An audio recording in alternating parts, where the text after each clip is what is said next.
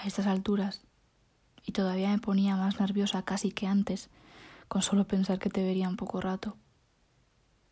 No tenía ni una articulación quieta, ni mucho menos el jodido corazón que parecía que se me iba a salir por la boca. Subí a las escaleras mecánicas de ese metro de la línea roja, y ahí estaban tus ojos, buscándome, y los míos deseando que te acercaras.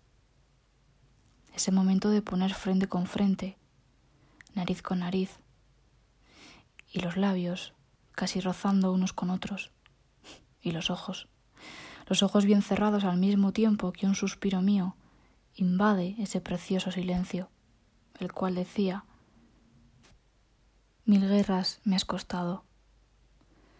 La suerte que siempre había buscado estaba ahí, frente a mí.